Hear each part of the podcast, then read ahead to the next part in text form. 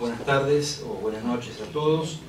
La dejo al doctor Preto sus palabras con las exageraciones propias de un amigo, obviamente.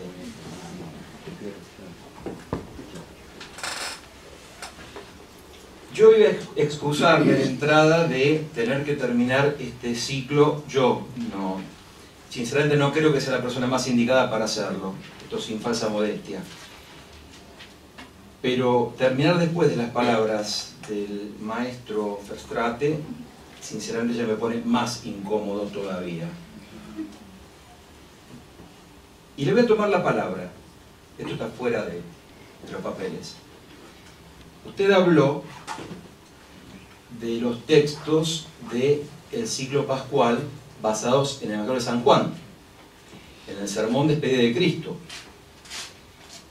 Y usted razonó como un bizantino. Porque lo que usted denunció al hablar de ese señorío del Padre es lo que se llama la monarquía del Padre en Bizancio, tal cual fue expuesta por San Basilio Magno y por San Gregorio el Teólogo, el Nacianceno. La monarquía del Padre, que es la fuente de unidad de la Trinidad. Y da para pensar mucho Fulcrum, Perum, Bonum. Es un tema que, eh, sinceramente, como siempre usted eh, deja semillas, me voy a poner a pensar mucho, mucho eso en el contexto del pensamiento bizantino. Así que le agradezco muchísimo. gracias, Pablo. Y de hecho, bueno, esto no es eh, una, una improvisación absoluta, porque el autor que voy a presentar es un pensador de fuente bizantina. Albert Frank Dicken, Una Odisea Espiritual. Es un gusto para mí presentar a este autor, seguramente desconocido para la mayor parte de ustedes, por el simple hecho de ser totalmente desconocido para la inteligencia católica contemporánea.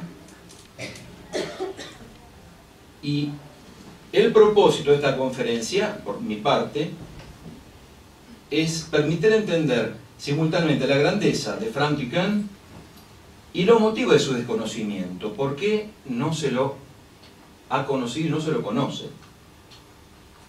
Creo que la conferencia tendría que ser suficientemente explícita al respecto. Pero si quieren algo muy sintético que voy a retomar después, porque es un animal salvaje. Dickens es un animal salvaje imposible de meter en una jaula. Se resiste con todas sus fuerzas. Y ya van a ver por qué. Dos partes desiguales tiene la exposición.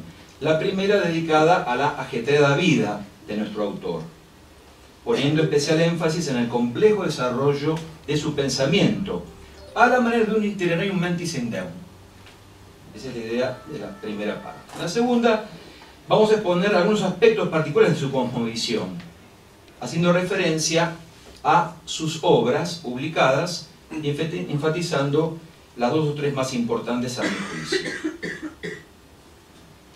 Bueno, vida de Albert Frank Duquesne. Un poquito de fuentes, eh, no, hay, no hay demasiado escrito sobre Duquesne, pero tenemos en esta área informática eh, dos apoyos importantísimos. Uno es un sitio de internet dedicado a Frank que se llama Sombreval. La primera vez con B larga, la segunda con B corta. www.sombreval.com El autor es un francés, el señor Mulot, que ha dedicado su vida a la obra de Duquesne. Incluso está en este momento en Bélgica buscando inéditos y manuscritos de Duquesne que han quedado, que está publicando en su sitio. El otro sitio, ya muy mencionado hoy, eh, en, este, en, estas jornadas, es Evoilà, de Jack Tollers, mi gran, gran amigo Jack Tollers, que trae varias traducciones al castellano de Frank Duquesne.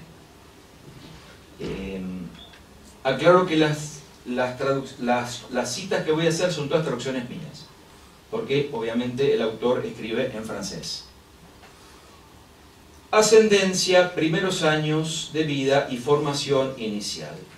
Albert Frank nace en Bruselas el 8 de agosto de 1896. Su padre, Frederick Frank, 1843-1909, era un judío de origen holandés, dedicado a la producción de tintas para imprentas. O sea que Albert Duquesne es judío, hijo de judíos. Su padre se había preparado para el rabinato durante su juventud, pero durante el servicio militar en 1864 se convirtió al cristianismo.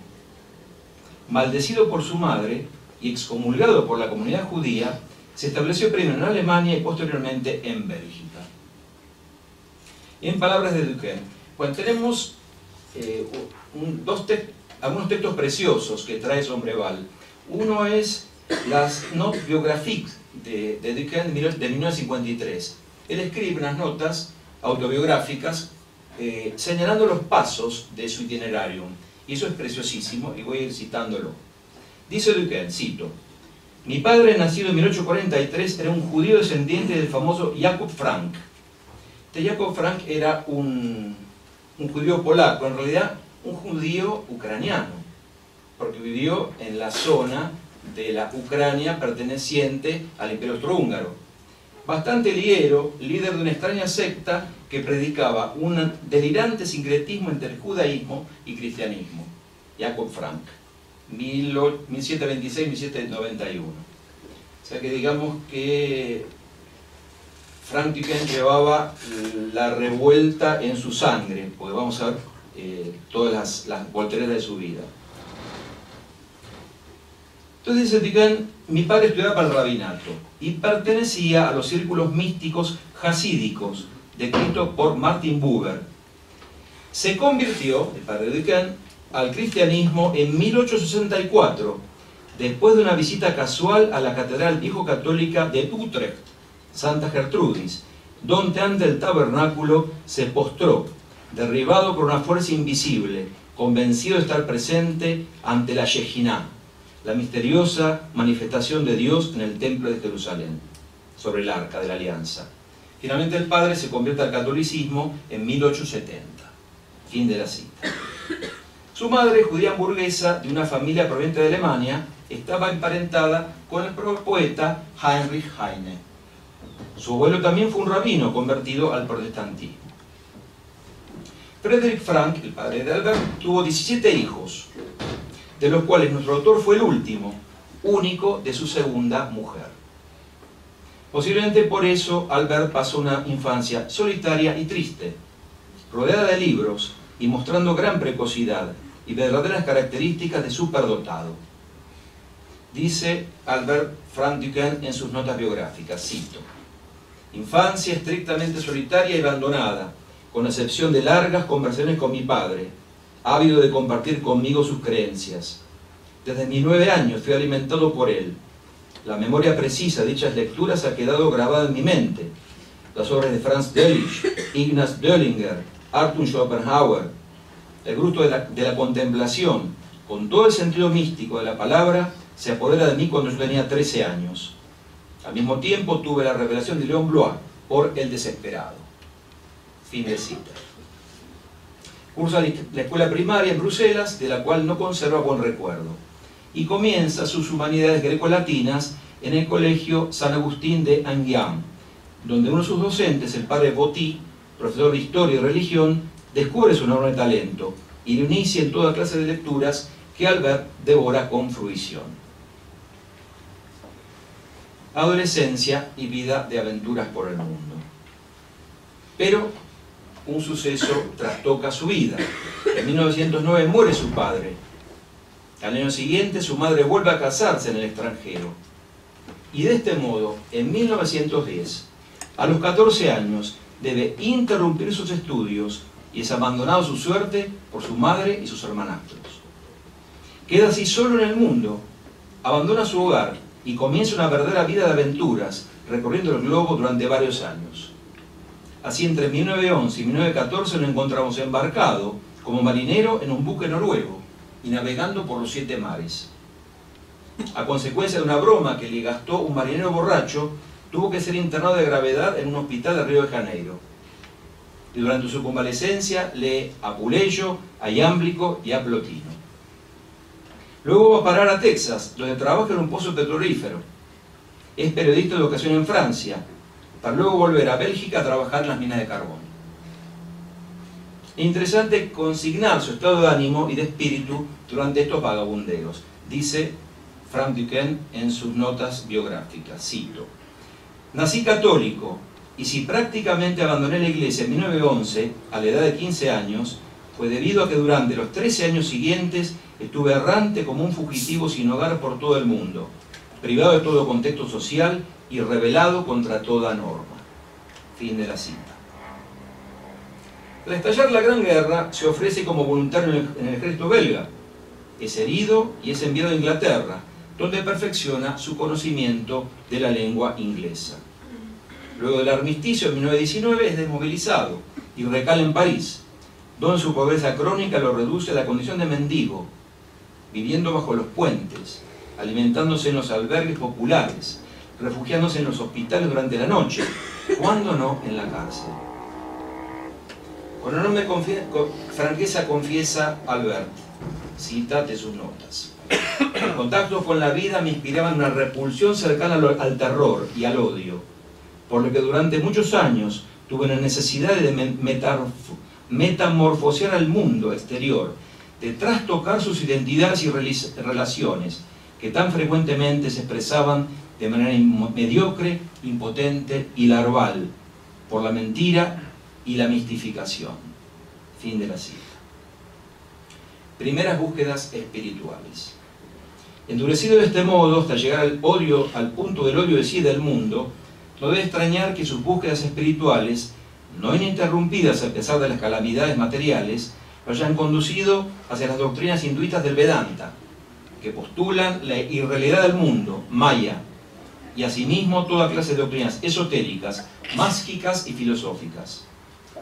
A pesar de todo ello, Frank confiesa años más tarde que, cito, nunca dejé de saber que el Padre me salvaría del abismo, de esperar una imperturbable, imperturbable confianza en su bondad, en su incomprensible ternura, de la cual no dudé ni una vez. Fin de la cita. Finalmente, su penetración intelectual lo lleva a percibir con toda claridad que esas doctrinas camotean el hecho central de la redención. Su espíritu que no conoce reposo lo lleva a sumergirse en la, en la Sagrada Escritura y en la lectura de los padres de la Iglesia, que le dan el gusto del contacto con el Dios viviente. De este modo, durante cuatro meses consecutivos, lee febrilmente las dos patrologías de Viñe, 220 tomos en octava mayor, la latina, 180, la griega y llega a la convicción de que la iglesia ha renegado de sus orígenes al apartarse del espíritu de los padres y de su espiritualidad pura. Este es el momento indicado para citar en extenso el testimonio de, las notas biográficas acerca de sus etapas espirituales. Dice Frank Duquesne, Cito, mi odisea, espiritual comporta cinco fases. Cabe hacer un comentario. El primer título de esta conferencia era eh, Albert Frank Duquesne, un aventurero del espíritu. Pero resulta que es el nombre del primer escrito sobre Duquesne. Yo dije, no, no voy a poner el mismo nombre. Entonces, que pongo? Odisea. Bueno, Duquesne habla de su odisea espiritual. Estamos siempre, no puedo salir de ese círculo. Y de hecho, es un aventurero y es la odisea. Cita, mi odisea espiritual comporta cinco fases. Primero, el periodo ocultista y teosófico, durante el cual el aspecto místico, más bien pseudo-místico, de las Weltanschauungen esotéricas me atrae más que su aspecto práctico y mágico. Dos, la búsqueda de los primeros principios me lleva a una posición más metafísica y hago mi síntesis en el contexto del pensamiento del Vedanta. Tres, sin embargo, estando mi piedad personal profundamente marcada por la fe siempre vive en Cristo y la Trinidad, me encamino, casi a pisar de mí mismo, a una nueva síntesis, aquella de la tradición iniciática y del cristianismo. Dicho de otro modo, llego a la gnosis, no al gnosticismo pagano, bajo un barniz cristiano, sino la gran gnosis alejandrina, Clemente, Orígenes, Sinesio. O como aclara nuestro autor en otro lugar, sigue la cita, no ese cambalache de mitología fumosa y baja magia, esa decocción de misterios asiáticos, paganismo puro recubierto con un barniz de cristianismo, que los apóstoles y padres combatieron con horror, el gnosticismo bajo cualquier forma, sino la gnosis alejandrina, que recibió de Filón la influencia bíblica y se expandió a partir del siglo II con Panteno y Amoniosacas, Hieroteo, Clemente Alejandrino, Orígenes, culminando en el siglo IV con Sinesio, obispo de Ptolemaida en el Alto Egipto, autor de himnos admirables a la gloria de la divina Sofía. Fin de la cita. Volviendo a los hechos de su vida, entre 1923 y 1929 su existencia comienza a encaminarse más favorablemente. Se establece definitivamente en Bruselas, trabajando alternativamente como profesor de lenguas, como periodista y como publicista. De a poco se va creando un círculo de amigos y un marco social en el que desenvolverse, elementos indispensables para una vida verdaderamente humana. Matrimonio y vida de publicista. La nueva tendencia de su vida se consolida y consuma cuando en 1924 contrae enlace con Alicia Duquesne. Y es a partir de ese momento que Albert Frank pasa a llamarse a sí mismo Albert Frank Duquesne, queriendo remarcar de este modo su profunda unión con su esposa, tema que desarrollará posteriormente en su admirable obra sobre el matrimonio llamada Creación y Procreación. Frank Duquesne se dedica de lleno al periodismo, como un medio de vida en esta etapa de su vida. Pero como si todo esto no fuera suficiente, nuestro autor agrega una nota singular a su ya ajetreada vida, la condición de espía. Efectivamente, durante los últimos años de la década del 20, Van Duquesne oficia, dado sus profundos conocimientos del idioma alemán, como doble agente del ejército del, del gobierno belga. Haciendo ostentación de germanofilia en artículos periodísticos, es contactado por los servicios secretos alemanes, a los cuales suministra información falsa. Como esto no era conocido por la policía, es encarcelado hasta que la situación se aclara. Volviendo ahora al itinerario espiritual de Duquesne, dice lo siguiente en las notas biográficas. Cuarta etapa. En esta época, entre el 22 y el 26, se ubica mi lectura apasionada de la patrología. Al mismo tiempo, releí las obras exegéticas escritas hacia 20 años de Albert Schweitzer, que serían redescubiertas 30 años después, ignorando a Schweitzer, exégeta, teólogo y místico. Esta lectura exegética fue posible debido a la nueva perspectiva que me suministró el libro póstumo de George Tyrrell, Christianity at the Crossroad, el cual me dio el gusto, el sabor experimental, el amor y la revelación del Dios viviente de la Biblia, Abandoné en consecuencia todo mi pasado intelectual e hice tabla rasa de toda concepción esotérica. Se trataba ahora simplemente de reintegrarme a la iglesia. Fin de la cita. El problema es, como él mismo lo dice, ¿a cuál iglesia? Podría pensarse que este era el momento para que Albert Frank se reintegrara definitivamente a la Iglesia Católica. Sobre todo porque el azar lo había puesto en contacto durante los años 1923 1926, con lo que sus mismas palabras eran los medios de un catolicismo sincero pero estrecho. Aquellos de la Revue Apologétique de París, que dirigía por aquel entonces el padre Dumoutet, para buscar las órdenes del padre Verdier, que luego sería cardenal arzobispo de París. De este modo, entre 1923 y 1926, funge como único colaborador laico de la Revue Apologétique, la cual le confía dado su conocimiento de la lengua iglesia, inglesa, la crónica de la iglesia anglicana. Pero no era todavía el momento para que este corazón eternamente inquieto se sosegara.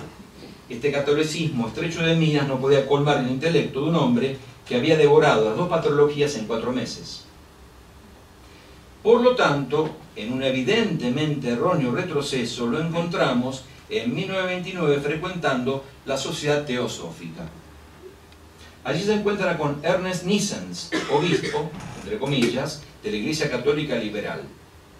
Según sus propias palabras, pensó de esta manera, recuperar un punto de apoyo en el cristianismo a través de la pertenencia a una iglesia donde sus ideas gnósticas tuviesen juego libre. De este modo, en noviembre de 1930, Nissens lo ordena diácono, pero su pertenencia a esa susodicha iglesia dura poco. El aspecto puramente ocultista y mágico que formaba el núcleo de la misma ya no podía colmar su espíritu, en el cual, como habíamos visto, por influjo de Tyrrell, había renacido el deseo por el Dios viviente de la Biblia. Ingreso en la ortodoxia. En septiembre de 1931 decide abandonar dicha iglesia católica liberal y acercarse por afinidad patrística a la iglesia anglicana.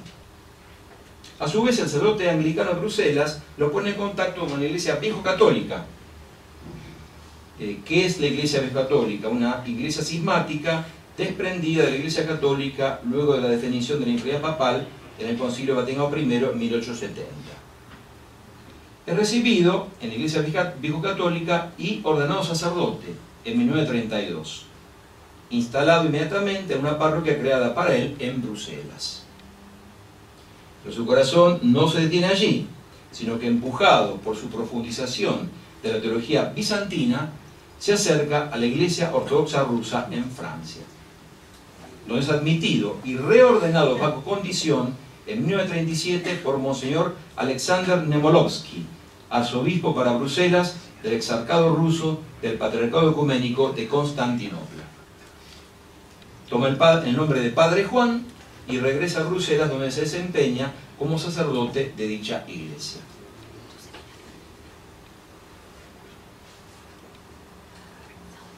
Vamos a escucharlo a Frank Duquesne. Esto está tomado de dos escritos que él produjo en esa época. Eh, Catholic et Orthodox es uno de ellos, y du Christ. Dice así, mi peregrinación patrística, cita, el estudio de los primeros siglos cristianos, la ignorancia y mala fe de muchos polemistas católicos y el deseo de un catolicismo verdaderamente abierto y universal me condujeron hacia formas no romanas de la antigua iglesia histórica. En 1932 me ordené sacerdote en el viejo catolicismo, pero la posición de estas iglesias poco a poco me fue pareciendo como demasiado abierto a las influencias modernistas y ecuménicas y demasiado referible a la iglesia romana, de la cual no son más que una simple negación. En consecuencia, me acerqué a la Iglesia Ortodoxa de Oriente, en la que fui reordenado como sacerdote el 14 de marzo de 1937.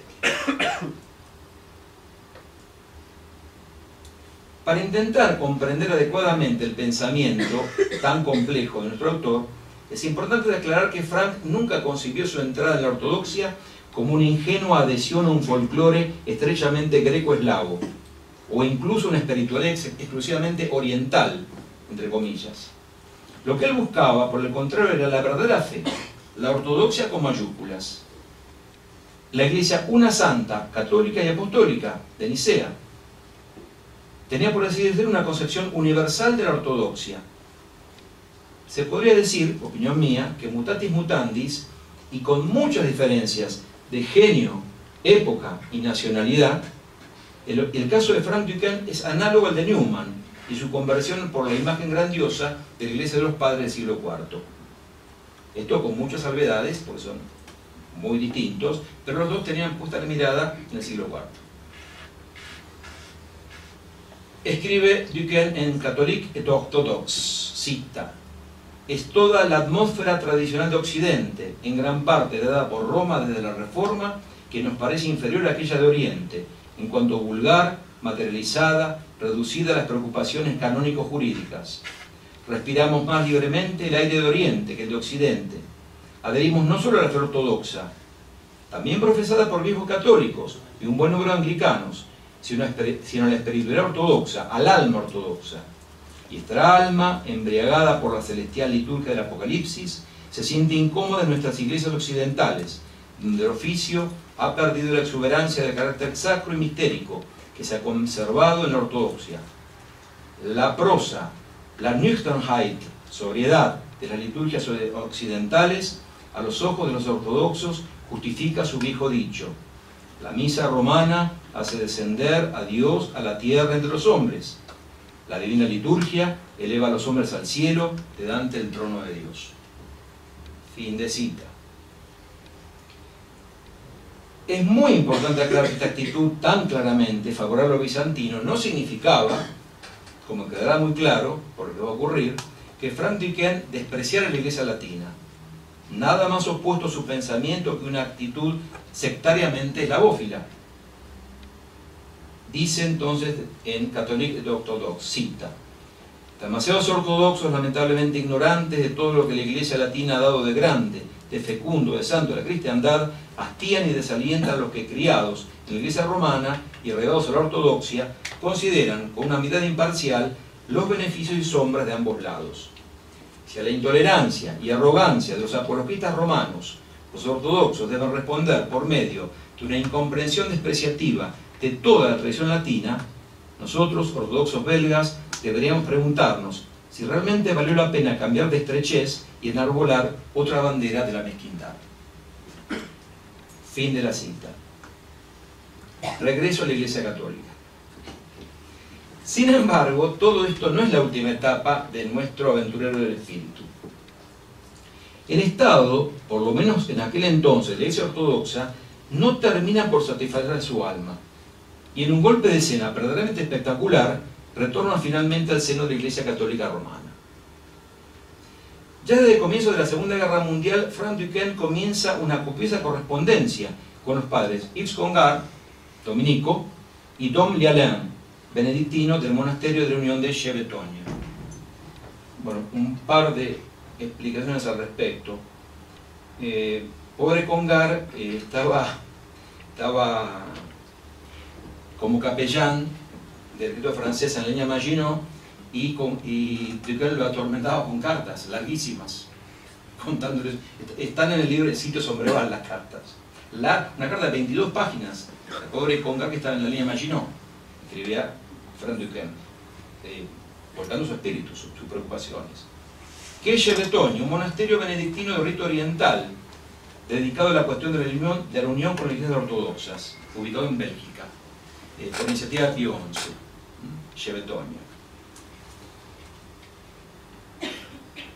Como resultado de este proceso, de este intercambio, las cartas están en el sitio Sombreval, para el que le interese, darían para varias conferencias.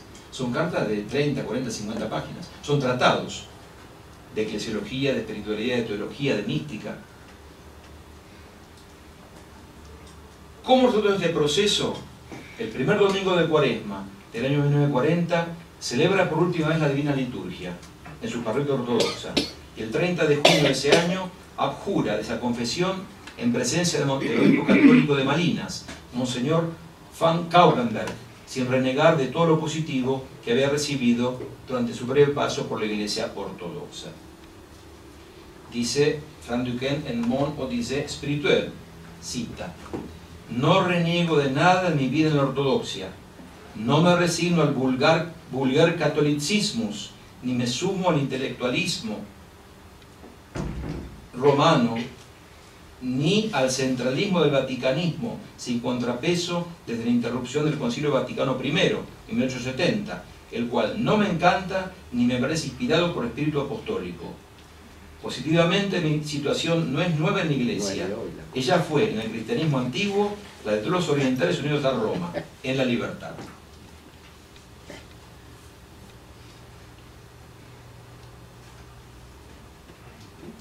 Pero, pero, pero, debe hacer el sacrificio de su sacerdocio por estar casado y es reducido a estado radical. ¿Qué llevó a nuestro autor a realizar semejante viraje en su ya de por sí agestrada vida? Vamos a tratar de asomarnos un poco a lo profundo del pensamiento de Duquesne. Tenemos el testimonio de las notas biográficas, donde dice, cito, Tres años me fueron suficientes para ser penetrado profundamente y para siempre de dos verdades. En primer lugar, que la ortodoxia aporta a mi alma y a mi inteligencia una teología, una liturgia y una espiritualidad incomparablemente más reconfortantes y más familiares que aquellas del occidente latino. En segundo lugar, que la posición de estos tesoros únicos en el mundo se ve comprometida por el abandono de la unidad, ordenada por nuestro Señor Jesucristo en Juan 17, como la marca esencial de su iglesia. En 1940 ya no dudé más. Como el joyero de la parábola evangélica, vendí todos mis bienes para adquirir la perla preciosa. Sacrifiqué mi, mi sacerdocio y regresé a Roma, reducido al estado laical. Si el acto esencial del sacerdote es el sacrificio, y si el sacrificador debe ofrecerse a sí mismo con Cristo, como dice San Agustín, mi vida secular desde 1940 hasta mi muerte se me aparece como una misa ininterrumpida en el plano de la voluntad espiritual. Fin de la cita. ¿Qué es lo que ocurrió? Como dije, en Sombreval aparecen las cartas extensas que iban a ser, en la idea de Duquesne, no lo pudo terminar, eh, el esquema para una, su, su eclesiología, llamada La Cité sur la Montagne, una teología de la Iglesia. Este tema solo demandaría muchas conferencias, pero sintetizando, podemos decir lo siguiente. Durante su experiencia ortodoxa, Duquesne comprueba que no solo la Iglesia latina se ha apartado del modelo, si se quiere arquetípico de la Iglesia de los Padres, sino que el Oriente también ha quedado seriamente comprometido. Es una idea mía, incluso alimentada por lecturas de Salaviov, Soloviev, de que la ruptura, el cisma, o como se llame, afectó a ambas iglesias. Perdió Oriente y perdió Occidente. No es decir, se fue Oriente, nosotros estamos bárbaros, no. Ambos quedaron seriamente comprometidos. Idea personal compartida por estos personajes. Digo entonces un análisis notablemente similar otro gran converso proveniente de la ortodoxa, Vladimir Salaviov, o Soloviev, como se lo conoce, tal como este lo desarrolla en dos obras maestras, Rusia y la Iglesia Universal y la Gran Controversia. Bueno, yo aclaro algo, no sé si quedó claro, yo soy de una iglesia bizantina unida a Roma. O sea que lo que dice acá Duken yo lo entiendo muy bien. Experiencialmente, subjetivamente, yo entiendo todo lo que le está diciendo acá. Y es más, yo cuando empecé a leer a Duken, yo, estaba, yo no era sacerdote del Parque Ucrania, no sabía que había sido sacerdote ortodoxo, y yo creo que él me fue impregnando de esencias en este sentido. Y ahora me doy cuenta que influyó mucho en mí mucho más de lo que yo suponía en ese momento, cuando lo empecé a leer hace 25 años, cuando el doctor Ferro me dio el primer libro, del cual vamos a hablar después. Nuestro autor describe una larga carta, son 40 páginas, sacando la, las páginas personales, son 40 páginas de eclesiología y teología. La carta que le manda a Monseñor Alexandre, que lo había ordenado fechada el primer domingo de Cuaresma 1940. En Sombreval esta carta. Lleva el título de Passage du Rubicon. Los argumentos de Duquesne en esa carta son estos. Muy resumidos, voy a recibir 40 páginas. En primer lugar, es un dato fundamental de la revelación cristiana que la iglesia fundada por Jesucristo es una. O sea, es una unidad, no un conglomerado de iglesias. Las iglesias ortodoxas actuales carecen por completo de este sentido de unidad, esto es cierto, que solo la iglesia de Roma manifiesta a pesar de abundantes excesos históricos que en definitiva no hacen sino confirmar su infalible instinto por la unidad y la catolicidad. Inclusive las iglesias ortodoxas, subjetivamente no puede hablarse de iglesia ortodoxa, no existe la iglesia ortodoxa, existen las iglesias ortodoxas, han caído en mayor o menor grado en el estado de iglesias nacionales, al error al cual ellas mismas le han puesto un nombre, filetismo. Frank confiesa que ese argumento es el que más pesaba en su espíritu en el momento de retirarse de la ortodoxia. Junto con este argumento eclesiológico, Degen afirma en su carta a Monseñor Alexander, que el temperamento general ortodoxo comporta un casi quietismo, un casi quietismo docetista, que se manifiesta en su absoluto desprecio por las realidades de acá abajo, que son casi abandonadas al reino del maligno, y por la carencia en consecuencia de un verdadero sentido apostólico, incompatible con la Iglesia de Jesucristo y de los apóstoles.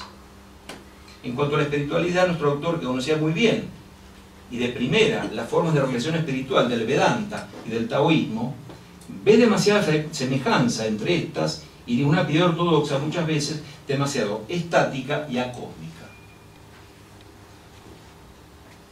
Esta es en apretadísima síntesis el núcleo de la argumentación de Duquesne con respecto a las razones que lo llevaron a dejar la iglesia ortodoxa y volver a la iglesia romana, en la cual de ahora en más se desenvolverá como simple fiel, publicista y escritor. Noblesse oblige eh, hace constar Frank Duquesne que él le manda una carta a Moshe Alexander y le agradece la carta de respuesta del obispo por su tono conciliador y caritativo y la ausencia de rayos y maldiciones. Claro, el, ortodoxo no, lo marca bien, sigue su camino. Está todo bien, no problema. Cosa que no es muy frecuente en los medios cristianos religiosos. Pero la historia no termina. El siguiente título es Prisionero en el lager, campo de concentración. Podríamos pensar que ya con esto la agitada vida de nuestro autor estaría consumada, pero no. La providencia le tenía reservada una prueba especialísima que terminaría de crisolar esta vida de vaga abundaje intelectual y anarquía espiritual, como él mismo decía. Son los años de la Segunda Guerra Mundial, especialmente duros para los Frank Duquesne, quienes carecían de bienes y rentas y llegaron a pasar hambre y frío luego de la ocupación alemana. Pero lo más grave tuvo lugar cuando Albert fue apresado por los alemanes y confinado en el campo de concentración de Brandung, ubicado entre Bruselas y Amberes, acusado de difamación epistolar del Führer. Ocurrió lo siguiente, la Gestapo descubrió entre las cartas de una dama rusa una de Frank Duquesne de 1937 en la que refiriéndose a Hitler y Stalin decía, cita, para mí, cristiano, Hitler y Stalin, Gog y Magog, pueden meterse el mismo saco, porque ambos son secuaces leales del anticristo. Fin de cita. De ese modo, el 21 de agosto de 1941 se convierte en el preso 538 del campo de reeducación que los ocupantes alemanes habían establecido en Bélgica. Años más tarde, Albert Frank describía su vida en, Brandon con este vómito del infierno como puramente teologal, magnífico retiro y sacramento de la noche mística. Nuestro autor dará cuenta como de esta prisión, vivida como un verdadero purgatorio, en su libro llamado Le Chemin de la Croix, Camino de la Cruz, que se publicará el año de su muerte. Por intervención de personal de Monseñor Van cardenal obispo de Malinas, será liberado el Día de Todos los Santos, 1 de noviembre de 1941. Sus protecciones eclesiásticas posibilitarán que a pesar de su condición de judío pudiese pasar el resto de la guerra con algunos sobresaltos, pero sin correr peligro de vida. Brevemente será detenido de nuevo el 15 de agosto del 42, encarcelado durante algún tiempo en una bodega en la sede de la Gestapo. En el 43 allanaron la casa, se apoderaron de todos sus muebles y de muchos sus papeles. Además, a lo largo de todo este periodo debía reportar todas las semanas a la sede de la Gestapo como sospechoso político.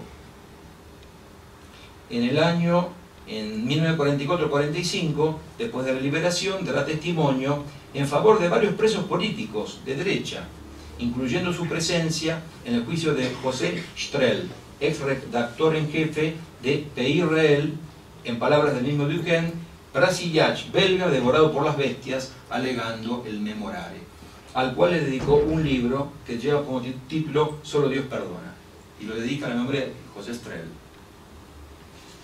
Últimos años. Luego de su liberación del campo de concentración, Frank Duquesne decide servir a la iglesia, ofreciéndole sus dones espirituales. Dejándose llevar por la inspiración, multiplica manuscritos en el pequeño apartamento que ocupa con su esposa y donde lleva una vida aislada y pobre. Pero a pesar de sus esfuerzos, las puertas de las editoriales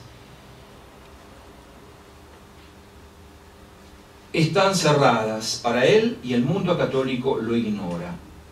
Aquejado por frecuentes crisis de externación profunda, en una oportunidad presa el desaliento, prende fuego a 4.000 páginas de manuscritos. Pero la providencia una vez más lo inspira y lo ayuda. Vamos a cederle una vez más la palabra. Cita, en los primeros años del 46, después de haber quemado cinco manuscritos momificados en mis cajones durante nueve años, me encontraba frente a la inutilidad evidente de mis esfuerzos literarios y decidido a quemar 2.000 páginas concebidas y escritas prácticamente de memoria en la cárcel alemana de Prendon. Cuando mi ángel de la guarda, oh, él es muy moderno, viste sotana y anda en motocicleta. Se trata del canónico Pierre Gillet, amigo personal de Duquesne. Gillet le, le susurró bajo no sé qué inspiración. Claudel está en Bruselas. ¿Por qué no le envías uno de tus escritos? No sé dónde vive, vea con la embajada. Fin de cita. En consecuencia, deja en la embajada francesa en Bruselas el manuscrito de Cosmos et Gloire para recabar la opinión del afamado poeta católico. Y este es el momento para decir que pertenece especialmente al gran hombre de letras francés, Claudel, el mérito de haber sacado de las sombras a nuestro autor.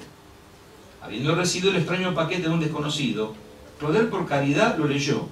E inmediatamente convenció a su editor, el Dural Friend, de publicarlo tener genio suficiente para entender a un hombre del tamaño de Albert Frank Duquesne. Y no solo lo, hizo publicar, sino que le agregó un prólogo de su propia mano. De este modo se abrieron para nuestro autor, en alguna medida, las puertas de la inteligencia católica. Con, el apoyo del padre Bruno de Jesús María, Carmeta Descanso, el editor de Etudes Carmelitaine, una publicación muy afamada de aquella época, y de otros influyentes personajes de aquel tiempo, como Monseñor André Comte, que lo mencionan en algunas conferencias, el padre Alfred Debut y el padre Jean Danielou, el Danielou, que le facilitaron el acceso a editoriales, a revistas católicas, además de introducirlo al importante foro que por aquel entonces constituía el Institut Catholique de París. Como consecuencia de todo esto, nuestro autor gozó de un cierto reconocimiento durante los últimos años de su vida. Con el humilde éxito de su libro y su reciente prestigio, pudo ponerse en contacto con muchas personas influyentes de la capital francesa, y varias editoriales comenzaron a aceptar y a publicar sus textos. Este punto es importante consignar, aunque sea un modo anecdótico, el siguiente testimonio acerca de este Duquesne maduro, que debemos al famoso historiador y filósofo de las religiones Mircea Eliade, que en la entrada de su diario del 19 de febrero del 49 escribe En casa del doctor Humboldt conozco a Frank Duquesne, autor del libro muy discutido Cómo se Gloire. Ha sido ortodoxo, ahora es católico, pero apasionado por el esoterismo. Deja entender que su misión consistiría en reanimar el simbolismo esotérico en el catolicismo de complexión fuerte, rostro eclesiástico, bastante enérgico, gestos impulsivos de toro, tiene calor, se quita la chaqueta, se sube las mangas y aspira una enorme pipa belga. Tiene poca paciencia cuando es otro el que habla. Fin de la cita. Sin embargo, la salud del escritor comenzó a disminuir. Minado por las numerosas pruebas que debió enfrentar durante toda su vida, agotado por el esfuerzo creador, se vio frecuentemente aquejado por grandes crisis de fatiga. Pero habiendo recibido la minúscula seguridad económica que le aportó un empleo en un ministerio público, pudo dedicar sus últimas fuerzas a su labor intelectual. Aquejado de un cáncer de hígado, murió bruscamente en Bruselas el 17 de junio de 1955, dejando tras de sí una obra inacabada y un gran número de trabajos inéditos, no publicados hasta la fecha, a pesar de que el señor Miró va tratando de publicar cosas, aunque sea en forma digital, en sombreval. Bueno, ahora tendría que tener lugar otra conferencia sobre el pensamiento y las obras de Duquesne. Pero Vamos a hacer una cosa breve. Ellos dan cuenta que sintetizar el pensamiento de Ken es imposible. Es un escritor de una vastedad eh, inabarcable prácticamente. Con relación al pensamiento y si se quiere doctrina de Albert Frank Duquesne, la respuesta es simple e inmediata. La de la Iglesia expresada broncíneamente en el credo niceno-constantinopolitano. Pero si nos preguntamos por la intensa autoris atrás de su obra escrita, la respuesta es más matizada. Y afortunadamente tenemos un testimonio directo, la del mismo autor al final de sus notas biográficas que ya he mencionado, donde se define a sí mismo de la siguiente manera, cito, Después de un silencio de siete años y un maravilloso refugio que la providencia me ha reservado en el campo alemán de Brendonk, he publicado varios libros, de los cuales puedo resumir, resumir su espíritu del siguiente modo. A la luz de la Escritura Santa, repensar el dogma y la espiritualidad, en católico unido al sede de Pedro, pero en plena fidelidad, fidelidad a la tradición de los padres orientales. Esta es la definición de un trabajo, realizado en 1947 por el fallecido Monseñor Bossard, arzobispo coadjutor de París. Mi posición es la de un San Basilio, de un Teodoro de Studium, y en los tiempos modernos de un Sarabiov, de un Cyril Korolevsky, de los monjes de Amé. Amé era el, el, pre-Chevetogne, que después se mudó a Chevetogne, el plan original Pío XI. Y en general de los ambientes que rodean en Roma al cardenal Tisram. Fin de la cita. Sobre esta base intentaré a continuación caracterizar de algún modo el pensamiento de Frank Duquesne. En una sola frase, nuestro autor intenta, gracias a sus ingentes conocimientos y experiencias espirituales, recrear de algún modo para el lector cristiano contemporáneo la visión que del cristianismo tenía la antigua gnosis alejandrina, de la cual se confiesa admirador y seguidor, tal como ya arriba citamos, matizada por el pensamiento de los padres griegos posteriores, especialmente los capadocios. Y aquí cabe una aclaración de la mayor importancia, pues la palabra que estamos usando ha sido prácticamente anatematizada en el pensamiento católico moderno. Posiblemente haya pocos epítetos tan despectivos para caracterizar a alguien como llamarlo gnóstico. Pues bien, como el gran teólogo francés Louis Bouillet demuestra en una de sus obras, últimas obras, titulada precisamente Gnosis, el término Gnosis es de rancia raigambre cristiana, hasta el punto de que por primera vez es utilizado en el sentido de conocimiento superior de las realidades divinas por el cristianismo, como Bouillet muestra en su obra. La palabra gnosis en el griego clásico no tenía esta, esta connotación de conocimiento superior, sino un conocimiento tipo sensible o a lo sumo de, de sí mismo, gnosis e autón. Para el conocimiento superior se reservaban las palabras de nous y episteme. El sentido de conocimiento superior, especialmente en el sentido del gnosis de Dios, gnosis tu feu, es específicamente judeocristiano, como aparece en el griego del Septuaginta. Y más tarde, ya en el ámbito del Nuevo Testamento, es San Pablo el que utilizará la palabra en la epístola a los filipenses, en la primera a Timoteo y en la segunda a los corintios. Todo esto es del libro de William. Además hay que repasar un dato fundamental. San Ireneo de León, el gran develador del gnosticismo, titula su obra fundamental, Adversus es como denunciación y refutación de la falsa gnosis, seudónimos gnosis, referido esto último al gnosticismo, no a la verdad gnosis que es la eclesiástica y ortodoxa. Es este concepto de gnosis cristiana el que desarrolló la Escuela de Alejandría y que impregnó toda la patrística griega. En última instancia se trataría de una visión mística intelectualista de la revelación, producida por la inhabitación del Espíritu Santo y efectuada principalmente por los dones de ciencia, entendimiento y sabiduría. La gnosis cristiana no consistiría en una salvación por el conocimiento, sino en la redundancia cognoscitiva de la actuación salvífica del divino paráclito en el alma. Esta sería, en nuestra opinión, el leitmotiv de toda la obra de Albert Frank Duquesne. Para terminar, vamos a pasar rápida revista a las obras publicadas de nuestro autor, que son pocas, lamentablemente. Primera, Cosmos et Gloire. Dans quelle mesure l'univers physique a-t-il part à la chute a la redención et à la gloire finale.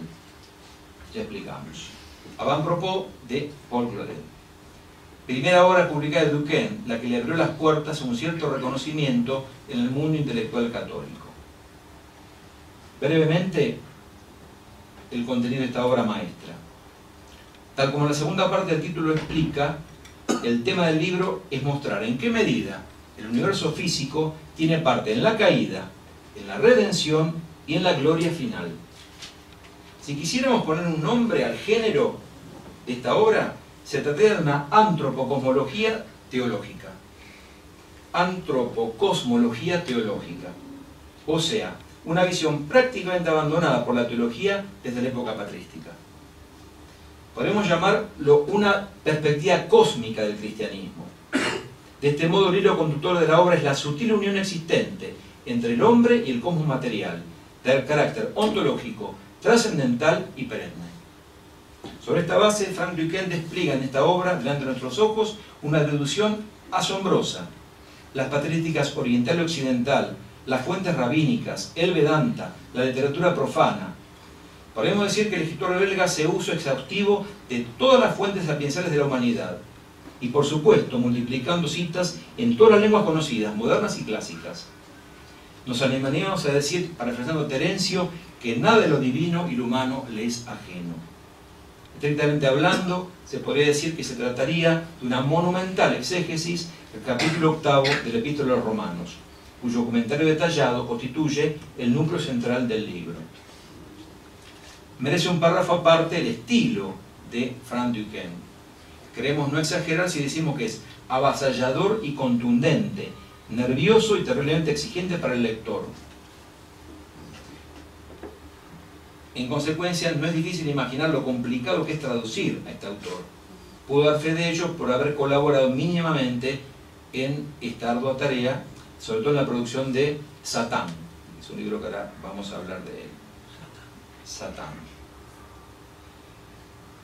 el lector es vertiginosamente arrastrado hacia planos de la realidad totalmente desconocidos e impensados previamente. Siguiente obra, Joie de Jésus-Christ, en el Tir Carmelitaine.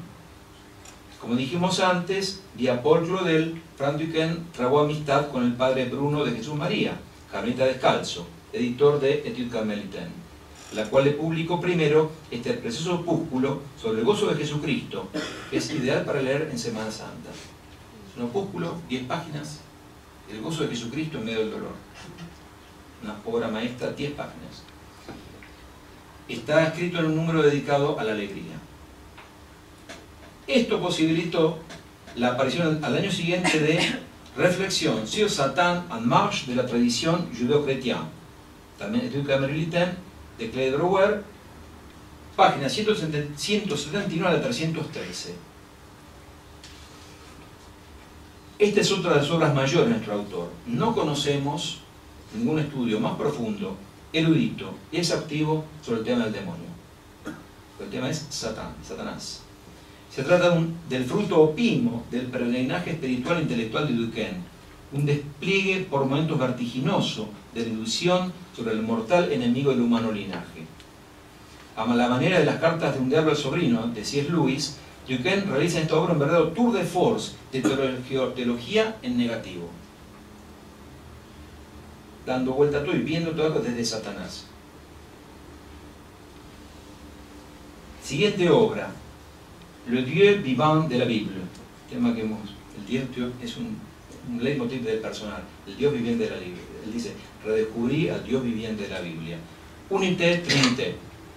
Otra obra fundamental es la que más quiero yo, bastante poco conocida y citada, en la cual vuelca su excepcional conocimiento de la teología patrística, tanto griega como latina, en este caso a dedicada al objeto principal de la teología de nuestras vidas, Dios viviente, uno y trino por dar una muestra mínima de una obra excepcionalmente rica, es especialmente interesante su defensa apologética de la noción de Dios personal contra las lucubraciones orientales del Vedanta y del esoterismo acerca de la impersonalidad del principio supremo. Confesión personal. Para lo que nos hemos nutrido de Genón, en épocas mozas, esta fue la refutación definitiva a la postura grononiana, por parte de alguien que fue esoterista y conoce el esoterismo desde dentro. Entonces muestra la superioridad de la concepción de Dios personal por encima del absoluto impersonal del Vedanta. Lo que te espera después de la muerte, la vía del más allá a la luz de la revelación cristiana. Obra referida a los novísimos, de la cual podría hablar el doctor Ferro en algún momento. Una obra excepcional. Todos nos vamos a morir.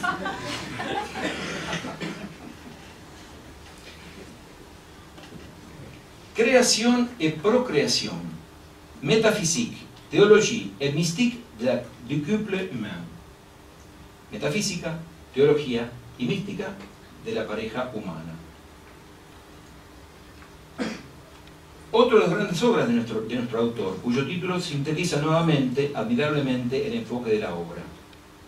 Como anécdota, o tal vez no tanto, pues el hecho sintetiza la incomprensión que rodea la obra de nuestro autor, consideremos que este libro tiene un prólogo indignadísimo de Duquesne, debido a que los escritores católicos de Bélgica habían decretado que el polígrafo belga no era ni escritor ni católico, y por tanto le negaban el imprimatur para el libro. Un prólogo realmente volcánico. Obviamente el prólogo es una furibunda andanada de Duquesne contra la razón de la inteligencia, la teología estrechamente latina, las cuestiones de escuela, vueltas dogma, etcétera, etcétera, etcétera. Pero incluye la reproducción facsimilar de una carta de Claudel, que nuevamente sale en defensa de él, que aparece en la segunda página del libro, en total solidaridad con Albert Frank. Lo lamentable de todo esto es que este libro es realmente único. Acá sí no hay, no hay nada parecido es una densa exposición de la perspectiva mística del misterio del matrimonio, desde la creación original, pasando por la caída y la redención. Si se quiere, es una aplicación a la unión esponsalicia de la teología desarrollada en Cosmos Secular. Las dos últimas obras, Seul le chrétien pardon, Jésus-Christ trahi par les siens, un gran libro, ya no hace el título, de que demuestra que solamente el cristianismo perdona. Ninguna otra religión perdona realmente. Solamente, ¿Por qué? Porque Dios nos perdonó. Pues está el perdón personal de Dios hacia nosotros. Y por eso nosotros tenemos que perdonar. Si no, no podemos rezar el Padre Nuestro. Libro excepcional para meditar toda la vida sobre el perdón cristiano. Y el último libro también para la Semana Santa, el Vía Crucis, que tenemos en Tehuala, en Sombreval, Camino de la Cruz, con muchas reflexiones personales de, después de su ajetreada vida. Conclusión. Bueno, creemos que no está de más a pie de página consignar, aunque no sea como comentario anecdótico, cómo fue que conocimos al polígrafo belga. Primer contacto con nuestro autor se produjo hace unos cuantos años, durante nuestra primera lectura del Apocalipsis de San Juan del Padre Castellani, obra en la cual Castellani cita cuatro veces a Duquesne, llamándolo gran exégeta judeo-cristiano. Y en otra obra, y no pude encontrar la cita, lo llama el mayor exégeta viviente. Castellani a Duquesne. Y si de recepción en Argentina se trata, no puedo dejar de mencionar la publicación, número 3, del año 55, revista Diálogo, del padre Julio Membiel, de un artículo de nuestro autor llamado Rahab la cortesana, ascendiente de Cristo una nota necrológica por el reciente fallecimiento de nuestro autor. Y debo al doctor Ferro, mi mentor espiritual, intelectual, el que me haya, sí es cierto, eh, el que me haya facilitado la copia de Cosmos Secular y haberme introducido en la lectura de Duquesne. Siguiendo hacia él. Conclusión. Luego de este vertiginoso itinerario por la vida y la obra de gran historiador creemos haber cumplido, con todas las deficiencias del caso, con el propósito manifestado al comienzo de la exposición. Para decirlo de un modo más sintético posible, si uno tuviese que dar una razón, y nada más que una, para leer a Albert van Duquesne, y espero que esto haya quedado claro, es que su lectura abre horizontes, panoramas, perspectivas, nunca antes entrevistas por el lector. Albert Frank Duquesne siempre nos traslada más allá de lo cotidiano y prosaico, lo que implica, como es obvio, que no se trata de un lector fácil, sino terriblemente exigente, que requiere del lector máxima atención y una, sintonía espiritual adecuada. Habiendo dicho todo esto, una aclaración de la mayor importancia. Todo esto no significa que uno apruebe todas las locuraciones de Frank Duquesne. Duquesne es una especie de animal salvaje que se recita ser encerrado en una jaula, como creo que todos los que me han acompañado se han dado cuenta. Muchas veces se mueve en el límite de la ortodoxia. Parece que va a caer en energía, pero no cae. No cae. Juega ahí sobre el límite, vuelve. Y siempre que él propone algo particularmente risqué, aclara que está hablando ex hipótesis. Por eso nos animamos a decir que la lectura de Albert Frank Duquesne es una verdadera aventura espiritual digna de ser acometida y a la cual a todos invitamos. Muchas gracias.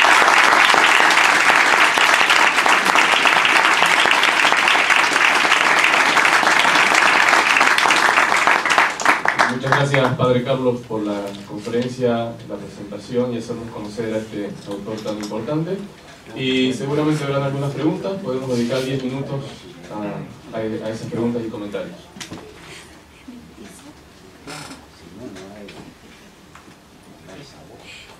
traducciones de las obras no... Las que ha hecho Jack Tollers en Iguala.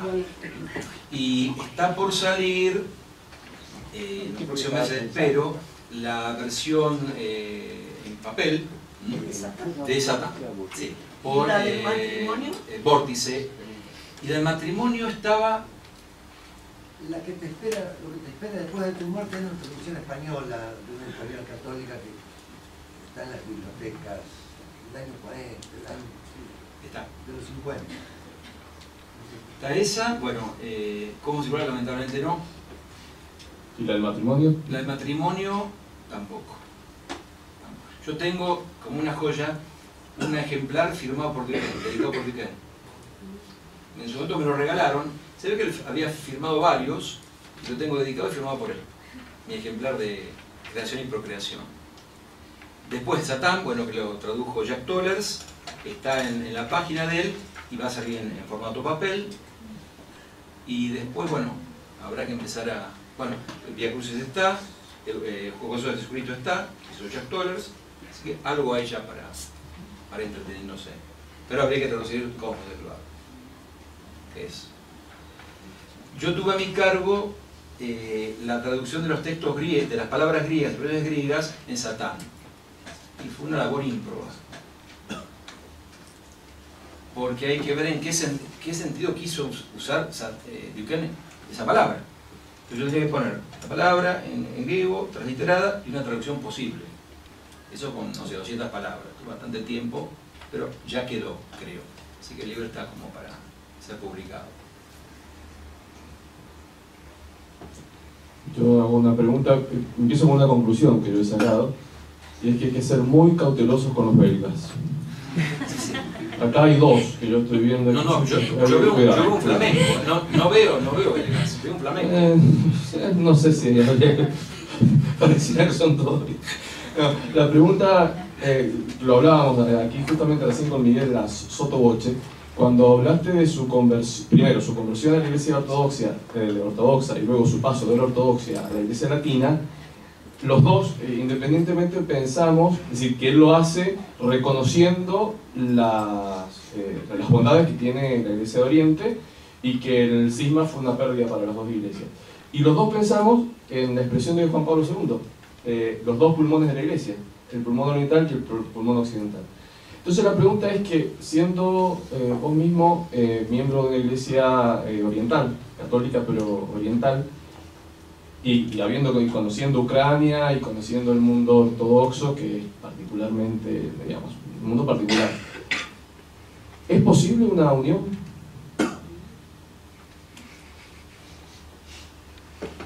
Esta sería otra conferencia.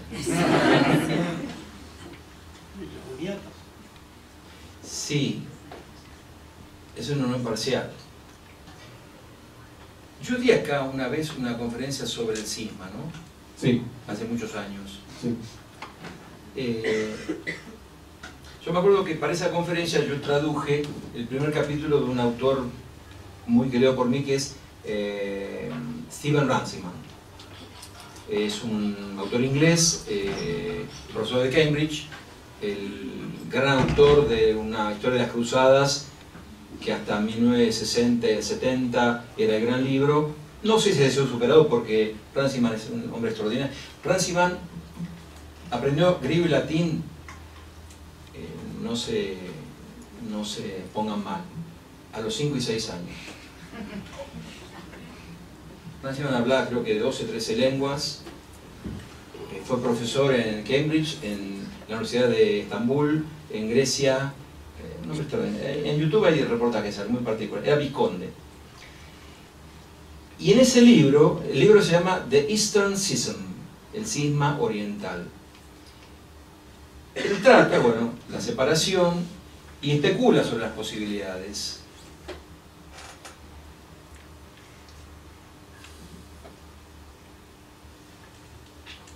Yo creo que se debería poder. O sea, no es un- una imposibilidad absoluta. Pero son tantas las diferencias que hay actualmente que han quedado como consolidadas que requeriría realmente un acto de generosidad inspirado por el Espíritu Santo, una acción sobrenatural de Dios para lograr que ambas partes se serenasen y como, o sea, como individuos particulares ha ocurrido eso y ocurre. Y eso lo dice Ranciman. Individuos in- personas individuales pueden llegar a sintetizar en. Es lo que yo muy obviamente trato de hacer en mí mismo, tener lo oriental y lo occidental, la riqueza de la iglesia una, completa. La iglesia de Nicea y Constantinopla. Nicolás de Cusa lo pretendió y casi lo logra. Pero es realmente complicado porque se ha como anquilosado la postura de ambas, de ambas posiciones.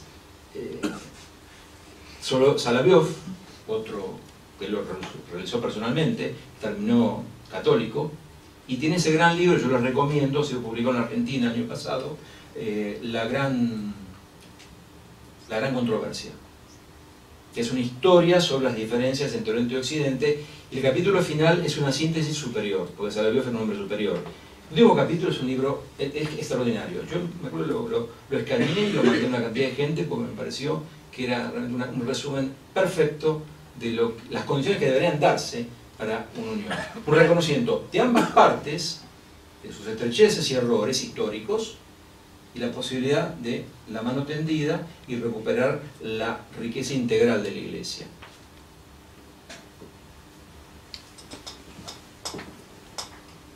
Yo diría sí. Tenemos que reconocer que estamos en un declive religioso, en- por lo menos en la iglesia romana.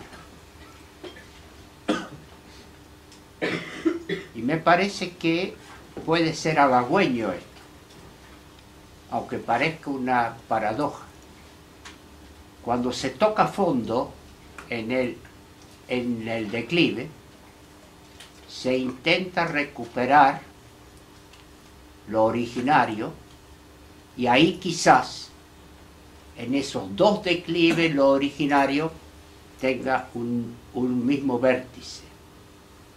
De modo tal que no es que yo quisiera que se... No es que defiendo la, la- la declinación, pero me parece que es el camino en que podamos esperar, La idea de crisis. claro, de gran crisis y en la y ya en el fondo de la crisis la búsqueda de lo originario y ahí los dos van a encontrar su mismo origen y por lo tanto, ¿no es cierto?, esa unión. Yo creo que la cosa viene por ahí. Lo cual os feliz culpa, eh, de alguna manera, de nuestra decadencia contemporánea. Me parece.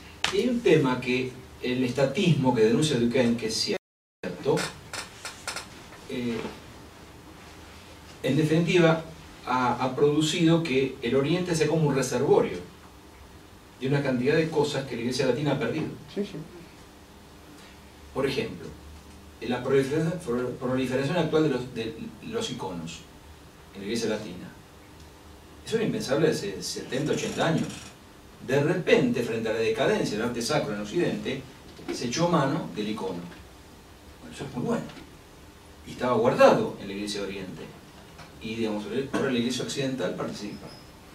Ni hablar del tema de la divina liturgia, ¿no? de la cual yo tengo experiencia personal, lo que significa esto también no lo voy a decir yo, pero lo, dijo, lo han dicho grandes liturgistas, la separación significó para la liturgia occidental un desmedro. Claro. Oriente quedó con la postura mística, litúrgica, plena, intacta, intonsa, y ahí está. Es un escándalo. Totalmente. No voy a decir más. Sí. Una pregunta que no tiene que ver con, con, las, con las iglesias ortodoxas ni nada por el estilo, pero mientras estaba hablando sobre el tema del esoterismo, sobre el tema del Vedas, me acordé de otra judía del siglo XX este, que anduvo por esos caminos, en la cual Castellani dice que es un diamante en bruto, Simón Bay para... Una mística en estado salvaje. Claro. Este, pensaba si muchas de las cosas yo no lo conozco a... Albert Frantica. Pero pensaba si no podría ser, si sería interesante hacer un contrapunto entre los dos, digamos, en las cosas de que Simón se va, digamos, de mambo, este, él podría hacer un contrapeso y se los puede porque son este, bastante coetáneos. Y una subpregunta, si esas mismas razones que en un principio dejaron a Frank Duquesne de, de, la Iglesia Católica no fueron las mismas que alejaron a Simón. Totalmente, muy inteligente la pregunta. Yo me aprecio de conocer ambos. Yo leí todo Duquesne y leí todo Bail. Eh, excelente apreciación, tal cual. Los, las dos notaron, los dos notaron lo mismo. Y los dos volvieron a regañadientes de la Iglesia Católica porque percibían más allá de un montón de cosas mal, veían la cité sur la.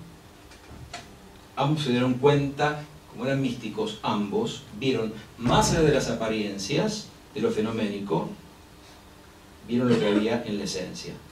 Entonces, muchas veces con repugnancia de ambos, con repugnancia de ambos, porque cuando hablé de Simón Vale acá, eh, a ver, esto es, un testimonio de una persona, la persona que supuestamente bautizó a Simón Weil en el hospital. Pues Simón Weil, según este testimonio de una amiga personal, que incluso tuvo prohibido decirlo durante muchos años, hasta que murieran los padres, bautizó a Simón Weil en el hospital. Yo creo que Simón murió cristiano. De hecho, ya su alma era cristiana, yo no tengo dudas. A regañadientes. Y otro tanto con otro personaje. Y después las contradicciones mutas. Sería una tarea interesante equilibrar las dos contradicciones, ¿no? Eh, es una muy buena idea, pero se, yo me he nutrido de ambos en los últimos 20 años. Sí, a mí, con respecto a Simón y la iglesia, volviendo al tema de la liturgia, siempre me parecía que a ella se le aplicaba la parte de la liturgia armenia cuando dicen, y los que están a las puertas todavía escuchando, estén, digamos, ese, esa parte que no se reza nunca más en, Occidente, pero que muy interesante, la actitud de estar a la puerta esperando y escuchando el misterio. Se refiere a la, parte de los catecúmenos, porque los libros orientales tienen bien clara la definición de la liturgia de los catecúmenos y la liturgia de los fieles. Y cuando comienza la parte sacrificial, mistérica, de la liturgia, los catecúmenos son expulsados. Las liturgias se conservan. En el escrito ucraniano se dice, las puertas, las puertas. Está diciendo, afuera, las puertas. Sofía Ortiz, sabiduría de pie. Y va a comenzar la parte mistérica de la liturgia. No pueden estar los profanos. Es la disciplina del arcano, lo que queda Después se hace referencia en algunos momentos de la parte, digamos, de los iniciados, para volver al tema de la gnosis, se hace referencia a los que, y los que están escuchando a las puertas, en una parte de la liturgia armenia, y los que están escuchando a las puertas continúen rezando para, como que siempre hay un diálogo entre la actitud de espera, bueno, que es como ya la pone. Interesante. Muy bien. Muchas gracias de nuevo, Bueno, Padre Carlos. muchas gracias.